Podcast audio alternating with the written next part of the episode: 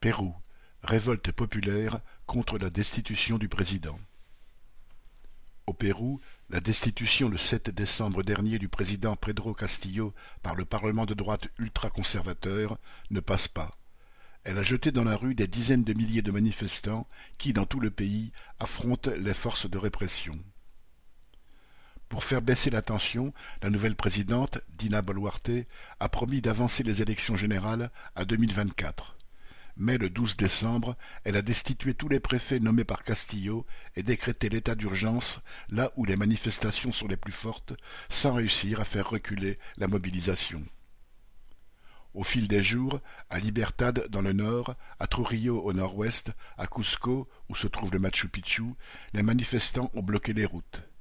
À Arequipa, la deuxième ville du pays après Lima, ils ont bloqué l'autoroute panaméricaine.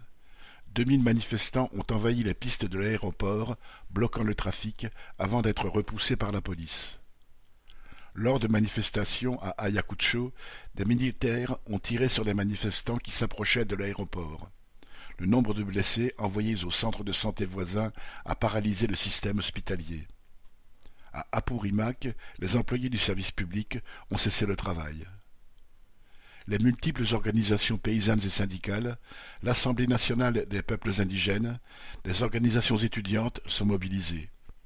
Les organisations de gauche et d'extrême gauche les soutiennent. Tous exigent la libération du président destitué, actuellement emprisonné, la dissolution du Parlement et de nouvelles élections. Ils y ajoutent la démission de la nouvelle présidente. Les affrontements entre manifestants et policiers n'ont pas toujours été au désavantage des manifestants, mais ils ont aussi été violents et meurtriers. Le bilan provisoire est de vingt-six morts, dont certains très jeunes, plusieurs centaines de blessés et de nombreuses arrestations. Sur le continent, quatre gouvernements de centre-gauche, au Mexique, en Argentine, en Colombie et en Bolivie, ont affiché un soutien commun à Castillo, victime depuis le début de son mandat en 2021 d'un mouvement hostile et antidémocratique. À l'inverse, Washington et l'Union européenne soutiennent la destitution et la nouvelle présidence.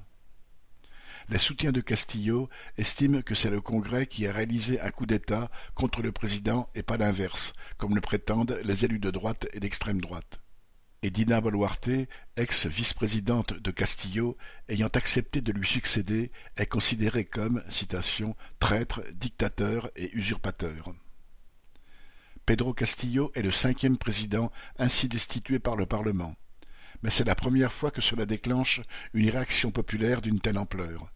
Cela, les politiciens corrompus qui entendaient se débarrasser d'un petit instituteur d'origine paysanne et à moitié indien qui leur faisait de l'ombre ne l'avaient pas prévu dans l'entre-soi de leur salon privé. Jacques Fontenoy